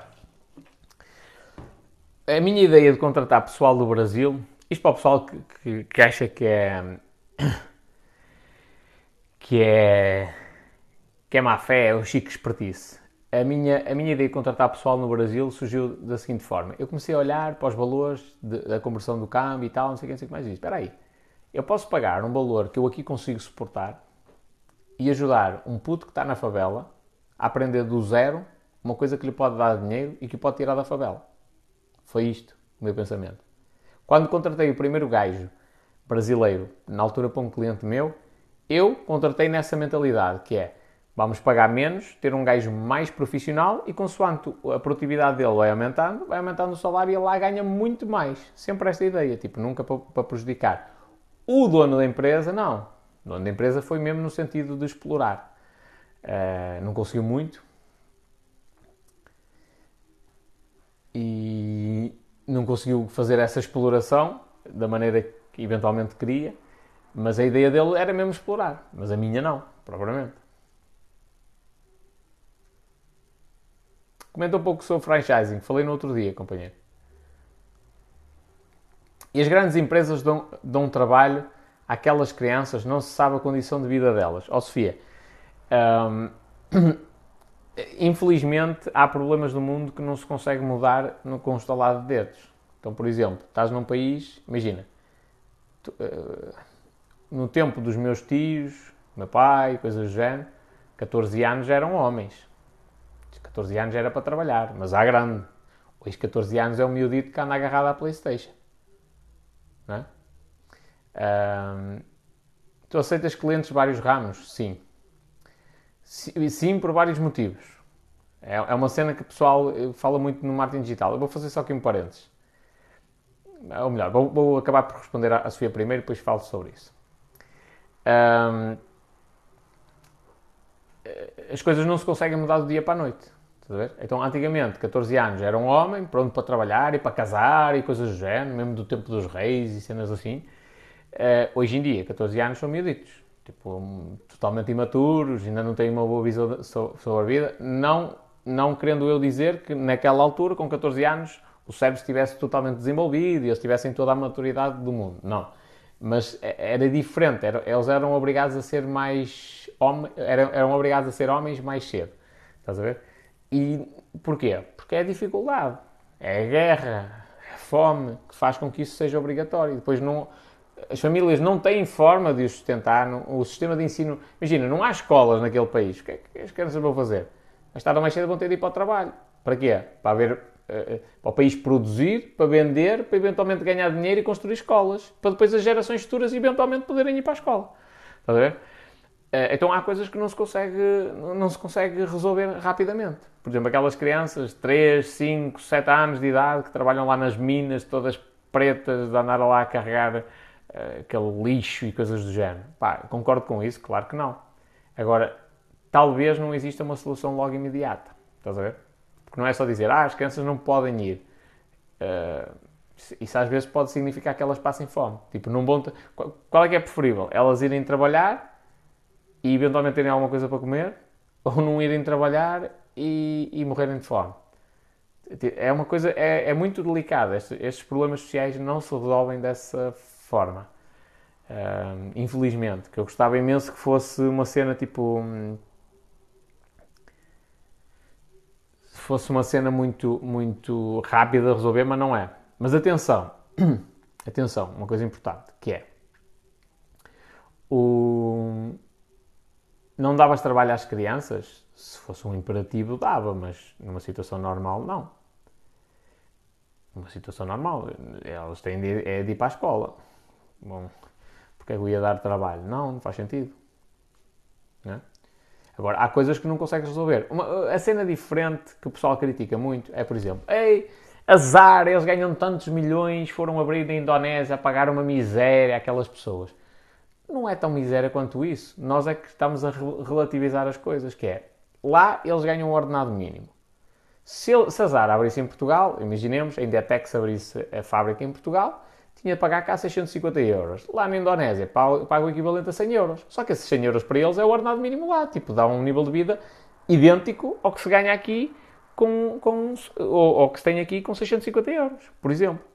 É? Agora, as empresas, o, o único objetivo de uma empresa é ganhar dinheiro, a obtenção de lucro a empresa olha e diz assim: para que é que a gente vai abrir em Portugal se pode abrir na Indonésia? É? Se podemos abrir no, no Cazaquistão, se podemos abrir na, na, Bolívia, no Peru, o que é que vamos abrir em Portugal? Pá, vamos abrir noutro sítio e vão para um sítio mais barato. Normalmente, quando o pessoal diz esta cena, é inveja. Que é, ah, mas isto não tem jeito nenhum, agora as empresas estão a ameaçar fechar aqui em Portugal e ir para a Polónia. Pois, elas vieram para Portugal de outros países estes grandes grupos que vieram para aqui, que deram anos 90 e coisas do género, uh, que deram muito emprego no nosso país, o que é que aconteceu? Fecharam num país qualquer e vieram para Portugal porque era mais barato. E nós estivemos a mamar. E agora as, o nosso nível de vida subiu e as empresas assim, ora bem, vamos fazer uma nova deslocalização. Agora vamos sair daqui, de Portugal, e vamos para a Polónia. E os de Portugal ficam a arder e os da Polónia vão começar a ganhar. Pá, é a lei do mercado. Não há volta a dar. Não há volta a dar e faz sentido. Faz sentido. É, o, o objetivo da empresa é a obtenção de lucro, faz sentido. Quer dizer que eu quero fazer assim, dessa forma? Não sei. Não, não, é, não, vai, não está muito alinhado com os meus valores. Não é? Mas não sei se no, no futuro não posso fazer.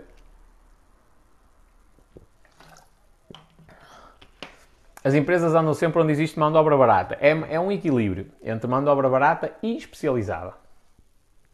Por exemplo, o IKEA podia abrir fábricas noutros sítios no mundo. E porquê é que abriu aqui em Passos Ferreira? Porque aqui tem uma mão de obra especializada, a pontapé. A gente que percebe de móveis tem aqui a pontapé. E apesar do modelo deles ser uma cena ultra ultra automatizada, mesmo assim precisa de pessoal que perceba minimamente de madeiras. E eles aqui têm, têm uma obra especializada. Se calhar ficava mais barato na Indonésia, mas a Indonésia não tem a competência técnica que, que Passos Ferreira, eventualmente, e aqui a zona periférica, tem na área do mobiliário. Portanto, é sempre uma, um balanço, digamos assim, entre uma coisa e outra. O Samuel perguntou-me se eu aceito clientes de vários ramos. Sim. Uma coisa que existe no marketing digital, que é falado em larga escala, é escolhe um nicho, especializa-te só num nicho, só numa cena, não sei o que, não sei o que mais. Faz sentido? Uh, faz. Não estou a dizer que não faz. Faz. Quanto mais foco existir, mais rápido tu aprendes as cenas, as manhas todas daquela área, aprendes a saber vender naquela área, faz sentido. Mas Portugal tem 10 milhões de habitantes. Isto é tudo muito bonito. Na realidade, o Brasil são 200 milhões. Nos Estados Unidos são são 300 milhões. Na, na, Espanha, não sei, mas são 50 ou 80 milhões, ou lá o que é. é. É uma realidade diferente da nossa. Nós com 10 milhões é fácil, imagina, um stand de automóveis, é fácil tu estás em concorrência logo direta com outra pessoa. Se aceitares 5 stands, é, estás a fazer 5 campanhas que vão concorrer entre elas. Pá, há algum mal? Não, tu estás a ser pago para mexer nas, nas, nos botões. Até aí, tudo muito bem. Mas normalmente, onde tu consegues gerar valor à empresa é no que tu dás a mais. E o que tu dás a mais é, é parte da estratégia. Agora, tu crias uma estratégia, cagas aquela estratégia em 5 clientes, pá, eles até se sentem de certa forma. Uh, pá, não sentem que tu estás a dedicar à empresa deles, estás a ver? Tipo, é uma cena pré-definida. E eu aceito porquê? Porque eu também tenho a questão de eu querer conhecer. Também é uma cena diferente. Também tem a ver comigo, no meu projeto de vida. Que é, eu quero, eu quero estar por dentro de várias áreas de negócio. Porque eu sei que eu sou um gajo criativo. Eu consigo olhar para algumas áreas conservadoras e pensar assim, hum, a gente fazia assim, assim, assim e isto funcionava de uma maneira diferente. Era capaz até de dar um abanão neste mercado. Estás a ver? Então eu quero isso também. E quem é madeira nem parece. Não, não é. Não é madeira. São favos de uma cena qualquer. É como se fosse tipo a cena dos favos da, da, das abelhas, estás a ver? Aquilo é um papelão específico, que isso já existe há muitos anos. Aliás, o IKEA é um excelente exemplo para aqui, a minha zona, para os empresários da minha zona, verem como é que se ganha dinheiro, como é que se cria uma coisa simples, ou, ou como é que se pega em lixo e se transforma num negócio multimilionário. Porquê? Porque aqui na zona, essa cena já existia há muitos anos e ninguém utilizava isso, esse tipo de, de utensílio para construir móveis, como é propriamente madeira. E porquê é que ninguém utilizava? Porque aqui sempre houve o conceito de fazer móveis por medida. E tu, quando tens esse, esse sistema, tu não consegues fazer os móveis por medida, porque tu queres mais um milímetro, menos um milímetro, não dá. Porque calha no meio do favo, não dá. Tipo, aquilo tem de ter uma medida padrão, estás a ver? Que é para bater sempre certinho. Então não era utilizado. Esse, esse material já existia, não era utilizado. Onde é que o modelo de negócio do IKEA inovou. Eles pensaram assim: espera aí, o que é que fica mais caro no, no, no mobiliário? É, tiveram uma premissa que eu acho que é interessante, que é as pessoas não querem, não querem móveis para a vida toda. As pessoas, passado 4 ou 5 anos, já querem mudar os móveis. Então, se nós fizermos os móveis que durem menos, os componentes são diferentes, custam menos e as pessoas ficam mais satisfeitas por comprar mais. E além disso, em vez de ser uma venda única, eu passo a ter recorrência nas compras e nas vendas, neste caso, nas vendas. Uh, a pessoa comprou agora, daqui a 4 anos volta a comprar, daqui a 4 anos volta a comprar, e assim há de eterno, vai renovando a casa, vai estando sempre atualizada, e, mas vai comprando várias vezes. Ou seja, no longo prazo, o, o lifetime value do, daquele cliente é, é muito maior. Uh, então inovaram primeiro por este conceito. E depois olharam para, para, para a área do mobiliário e disseram assim: espera aí, o que é que fica mais caro?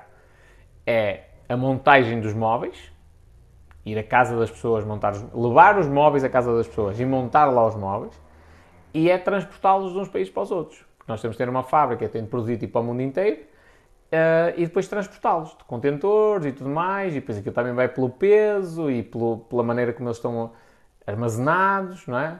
Uh, então isso fica muito caro. Então o que é que eles fizeram? Ok, faz-se móveis simples, que dão todos para desmontar, qualquer pessoa consegue montar aquilo, leva um livro de instruções e monta em casa. Está feito. Genial, o modelo de negócio do IKEA é genial.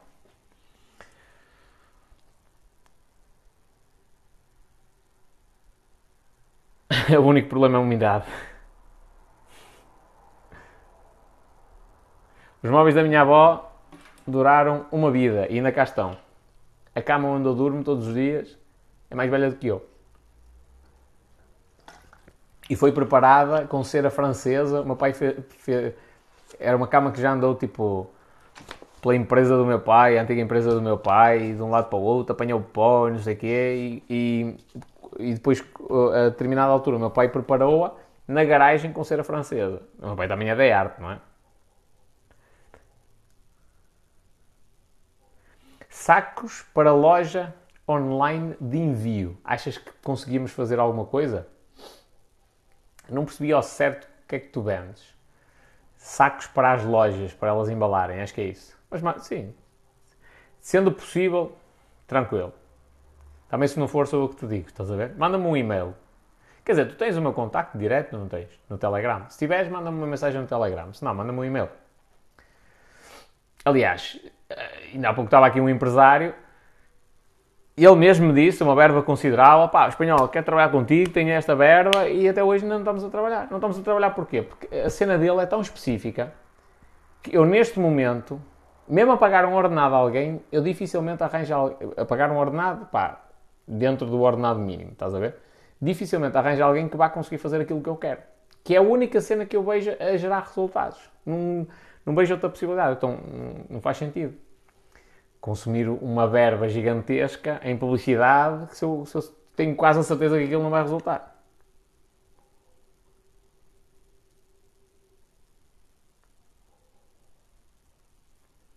A minha mãe foi a rebordosa mandar fazer os móveis de casa. Estás a ver? Ainda hoje temos esses móveis. Aqui no sobrinho com as minhas filhas.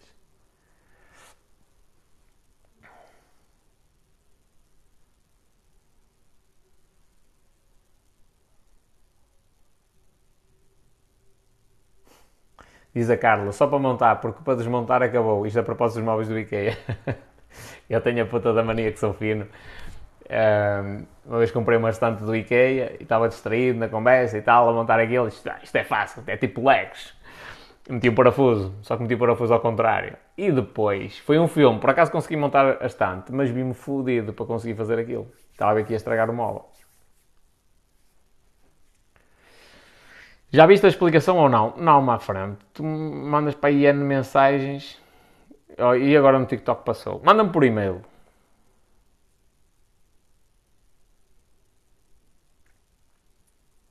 Como abrir um negócio no setor do marketing? Pergunta aqui o João Rosa. Companheiro, vou-te ensinar a ti que tu és do marketing. Te parece mal estás-me a fazer uma pergunta dessas. Mas agora vou-te responder acreditando que tu queres mesmo criar o teu negócio. Companheiro, grava conteúdo, mano. Estás na área do marketing, sabes que a cena, o século XXI é marketing de conteúdo. Grava conteúdo, fala sobre as pessoas, fala, fala com as pessoas sobre a tua área de atuação. Repara, eu tenho um negócio na área do marketing e eu não sou licenciado em marketing. Queres mais provas do que isto, mano? Que é possível? Ou é isso? Falas com as pessoas e mostras que tu percebes alguma coisa sobre isso. Agora, vou-te dar o meu conselho de coração. Onde é que a grande maioria dos licenciados em marketing uh, se espetam ao comprido? Bem que o conceito todo de marketing esquecem-se das vendas.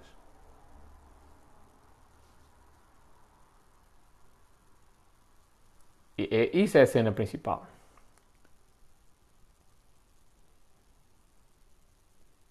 Apesar do material do IKEA, são abatidas muitas árvores, muitas, muitas árvores. Faz parte. São abatidas entre aspas.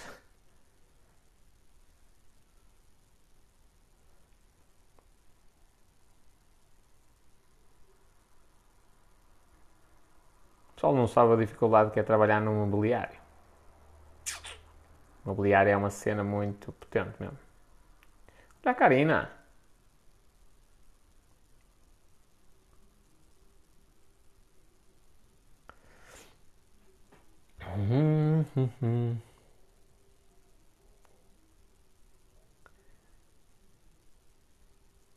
Falta-me essa disciplina, claramente. Companheiro, disciplina ganha-se. É uma cena potente, é isso. Ganhas disciplina. E é curioso, tu crias o hábito e depois ele enraiza-se de tal maneira que tu depois nem o consegues, nem o consegues quebrar. Deixa eu ver aqui o Romeiro ou o que é, as mensagens que ele me mandou. Foi, oh man.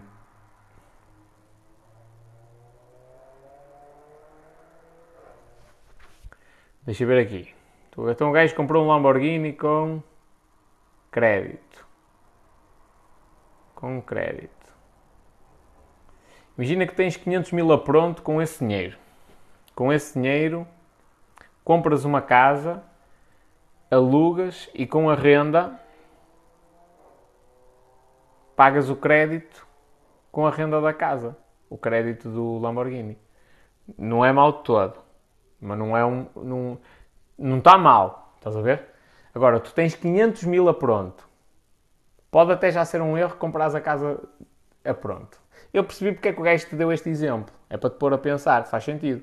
O que ele diz faz, faz todo sentido. Olha, mas a primeira coisa, se realmente olhas para o investimento imobiliário como uma coisa a sério, tu sabes que o dinheiro mais barato, repara, não faz sentido.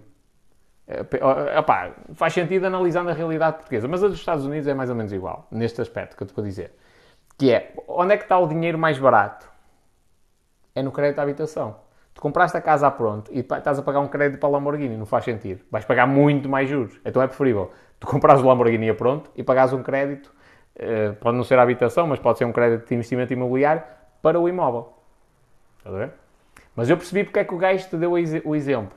O gajo deu-te o exemplo que é para te mostrar que antes de tu pensares em comprar a tua casa, tu deves comprar uma casa para investir, de investimento, arrendas a casa e isso dá para tu comprares um, um Lamborghini. Mas, financeiramente falando, esse exemplo não é bom. De todo. E, ah, e estava-te a explicar porquê. Primeiro, se tu levas a cena de investimento a sério, especialmente a parte de investimento no imobiliário, tu sabes que tu não precisas ter o dinheiro do imóvel. Tu precisas ter as condições para aceder a crédito. É diferente. Porque aí não é o teu dinheiro, é o dinheiro da banca que constrói aquele imóvel ou que compra aquele imóvel. O que é que eu te quero dizer com isto? Transpondo para a realidade portuguesa. Tu tens de dar 20%, imagina, da entrada do valor do imóvel de capitais próprios. E imagina que o imóvel custa 100 mil euros, tens de dar 20 mil euros do teu bolso. E vamos esquecer aqui valores de escrituras e cenas do género, estás a ver? Tipo, para facilitar. Tens de dar 20 mil euros. Se tu tiveres 500 mil euros disponíveis, é? Eh, eh, tu podes comprar 5 imóveis. Uma situação normal, a pronto, de 100 mil euros, compras 5 imóveis. Mas tu só precisas de 20 mil euros de entrada. Ou seja, tu consegues já aumentar para 10, por exemplo, que já é 1 milhão, porque tu tens uma garantia bancária. Tens dinheiro, tens, ou melhor, tens uma garantia que podes dar, tens dinheiro. Então tu dás de entrada nesses 10 imóveis, realmente tens um compromisso mensal com o banco só que esse compromisso vai sendo uh, liquidado pelos inquilinos que tu tens.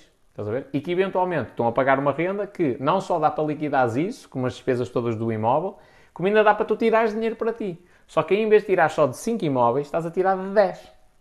E no longo prazo, como os juros que tu estás a pagar por aquele dinheiro que não é teu para construir aquelas casas ou para comprar aquelas casas é mais baixo Compensa depois usares o dinheiro das rendas para uh, uh, pagares esse crédito e usares o dinheiro das rendas para comprar o Lamborghini a pronto.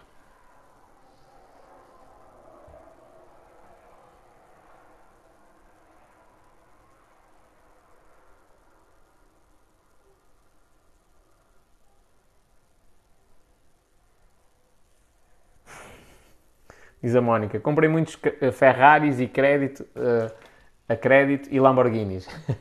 que ela é da área do crédito. Já agora, há muita gente a comprar Ferraris e Lamborghinis a crédito? Se é que se pode saber. Assim de uma maneira generalizada. Uhum. É verdade, Sofia, já tenho aqui uma coisa para ti. Está aí Sofia.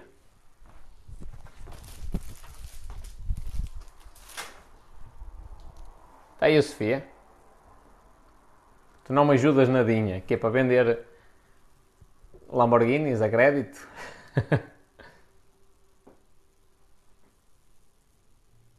Jesus, ó oh, povo, eu, eu, eu perco-me sempre na hora. Sempre, sempre, sempre, sempre, sempre.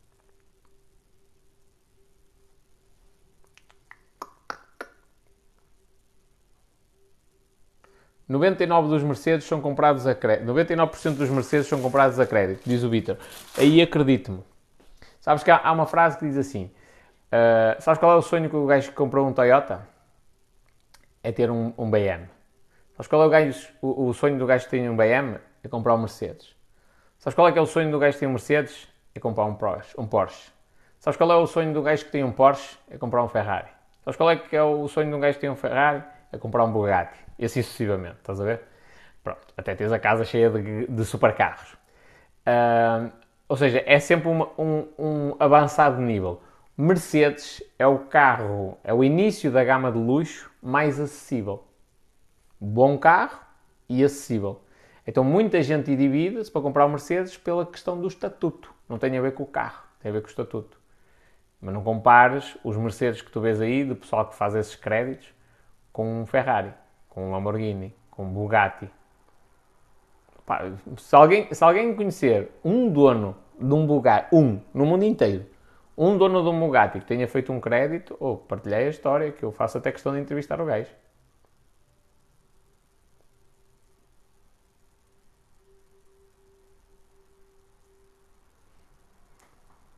Atenção, fazendo a ressalva de há situações e situações. Gajo pode dizer, é lá, fiz um crédito, mas tem a ver com uma questão de otimização fiscal. Aí é inteligente.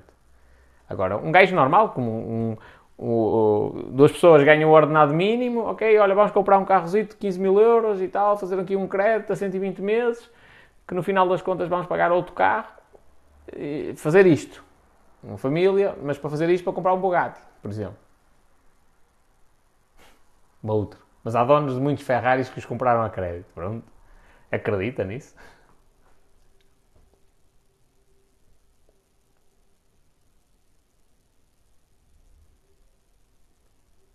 Leasing é diferente. Leasing é diferente. Até porque isso é interessante para a empresa, o leasing.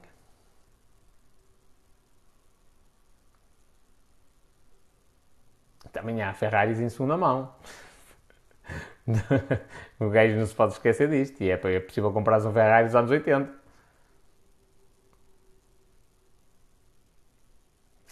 Agora estamos a falar de uma situação de comprar um carro novo, top. Compra crédito ou fazem, fazem leasings por vantagens. Crédito, não, não estou a ver assim grande, grande vantagem. Deixo aqui aberta a porta para o caso de haver aí alguém que me explique, mas não estou a ver grande vantagem. Leasing, sim.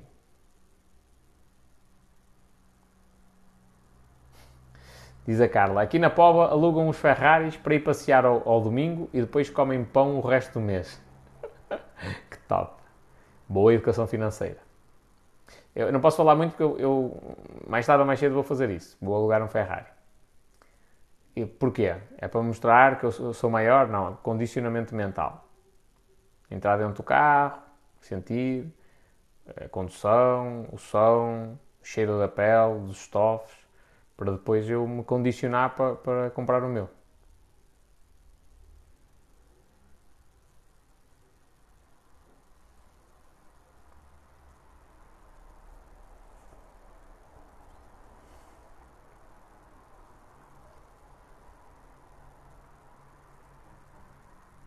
Ora bem, companheiros, estou a falar de pessoas que têm Ferraris, Porsche, Lamborghinis, Rolls Royce, etc. Companheiro, és de 1998 e tens assim um conhecimento tão profundo? Não me acredito. Pronto. Podes dizer o que tu quiseres.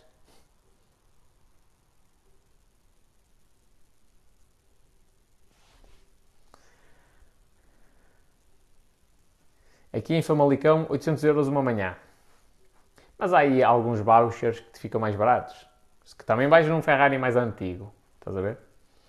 Mas ficam mais baratos.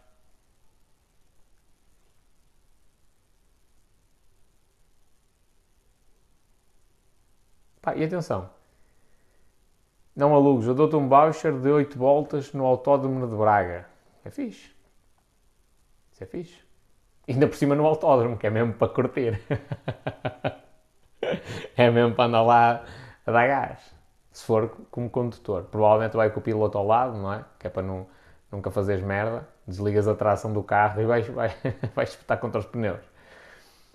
Uh, mas sim, é fixe. É uma cena fixe. É interessante.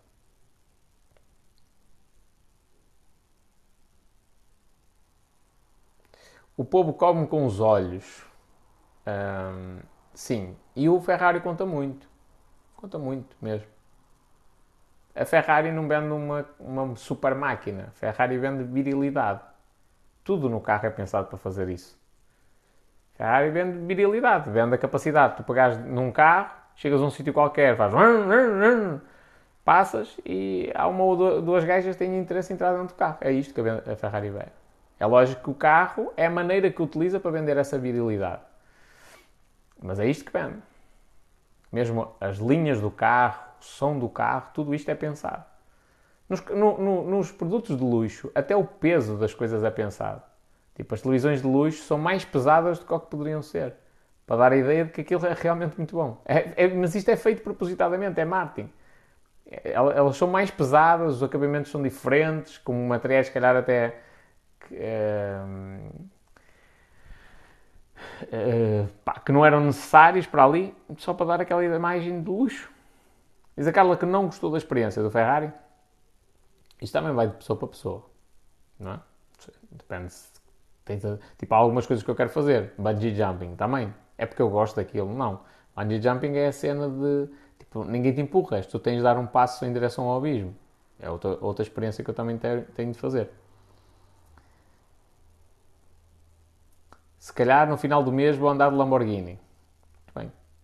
No dia em que eu, eu não vou dizer isto que seja exatamente no dia, mas quando eu comprar o meu Ferrari, primeiro, pá, talvez tipo dois ou três dias depois, as, eh, das primeiras pessoas que vão andar na, na, no carro são crianças. Que eu já sei que elas têm o sonho. E eventualmente nunca vou conseguir fazer isso na vida. Já sei, sei onde é que eu tenho de ir, falo com as mães deles, as mães também bem, mães ou pais, seja o que for, dá uma volta no carro. A melhor coisa que fiz foi saltar de paraquedas. Eu também podia ter comprado um Mercedes de gama alta usado, mas optei por um fraco, mas novo. Eu ainda ando no meu Golf 3, velhinho. O velhote já me foteu tanta vez a cabeça para comprar um carro novo. Eu não, não, não, não, não. Já tentou tudo. Opa, podíamos comprar um carro novo e tal, um semi-novo, um carro usado, opa, outro carrito. Não, chega, para o que eu quero chega, por enquanto. Beijo-me buscar a Mirandela, já sei disso. Só pela viagem, tipo daqui até Mirandela, sempre a dar gás. E depois ficava sem a Uma coisa é certa, o povo só come com os olhos. Sim, resta-nos a nós aproveitar isso. Se a gente tem essa consciência, temos de aproveitar isso também. É nosso, é nosso favor para vender. Mas é verdade, tipo, as pessoas. Importa muito a primeira impressão e, e a imagem que dá. Chegar a um sítio todo, todo pipi, todo bem vestido, com o relógio todo XPTO, Rolex e de Ferrari ou de Lamborghini.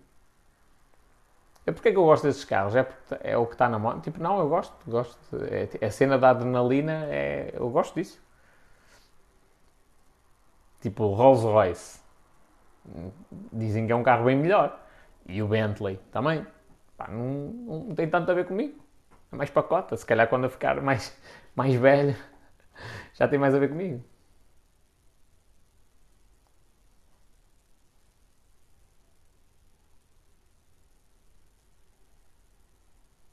Em, Mirandela come-se bem. Já aí fui comer uma vez ou outra, acho eu.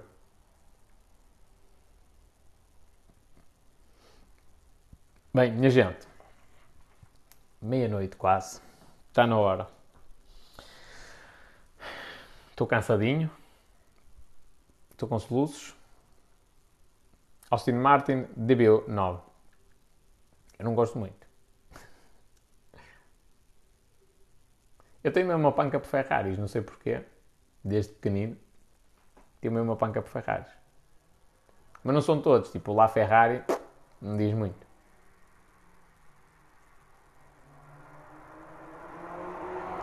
O que eu mais gosto é a pessoa comprar um Mercedes e quando for para mudar os pneus mete os mais baratos. É uma pobre. e vai ao secateiro buscar peças.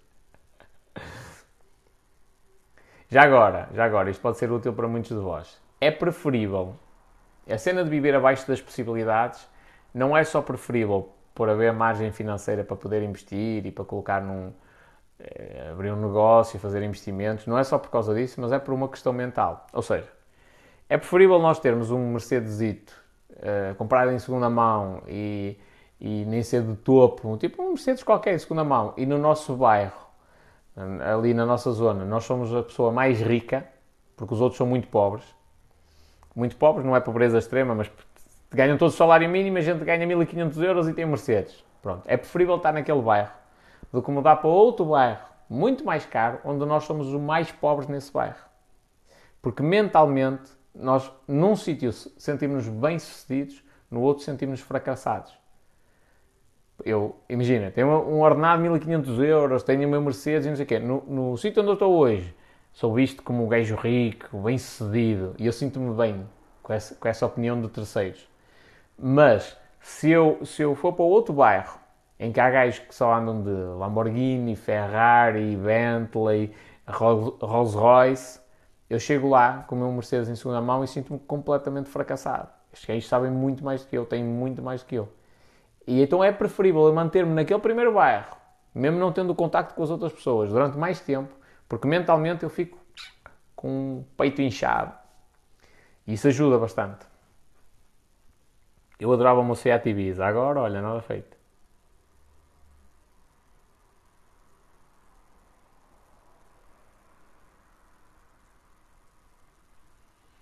Minha punk é Porsche. Começou por um jogo de computador em 2000 e tinha a linha da marca. Eu não. não aliás, não gosto de Porsche. Não gosto mesmo. Olá, Sandra. Boa noite.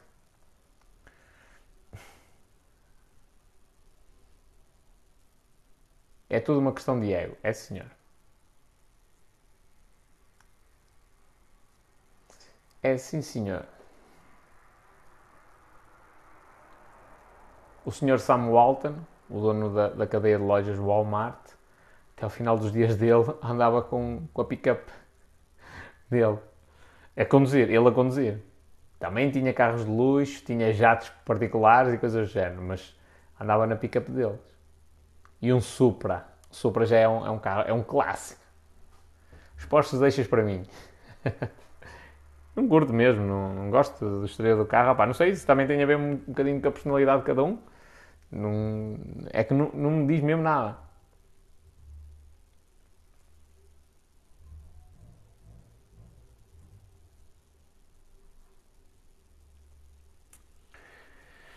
A gente, está na hora, vou dormir.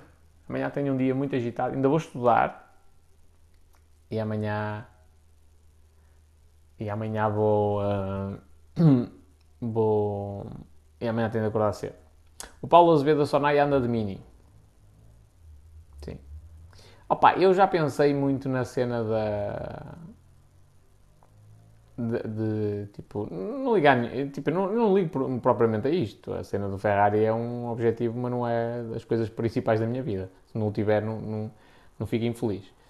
Um, já pensei nessa cena de andar também sempre em carros chungas, mas, mas eu sou um gajo que eu gosto de ostentar. Gosto de ostentar do género, para mostrar também que é possível.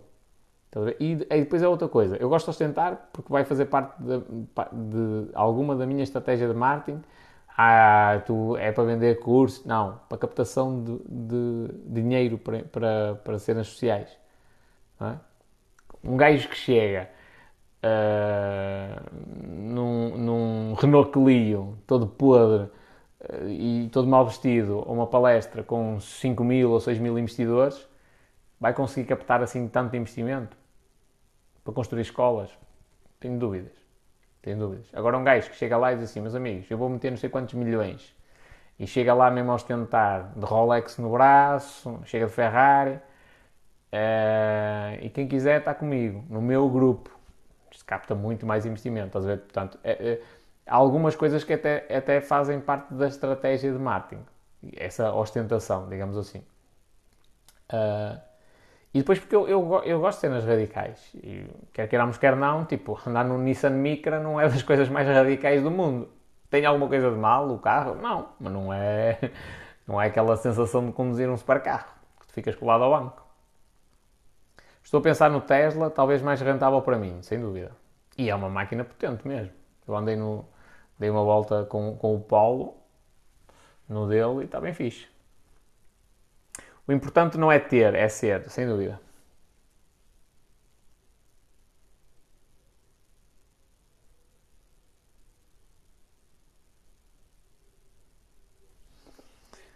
Tum, tum, tum. Saudades do meu Renault 5 sem fundo do meu pai. Também tenho saudades do meu Toyota Corolla E, que era também do meu pai. Belinho. Um dia desse ainda de comprar de volta, que ele ainda anda aí. Minha gente, tá na hora. Vamos lá. Pessoal do Insta, até amanhã. Grande abraço. Pessoal do TikTok, até amanhã. Grande abraço. Pode ser? Senão a gente fica aqui 500 horas e, e o meu corpo já não aguenta. Portai-vos bem. Beijinhos e abraços.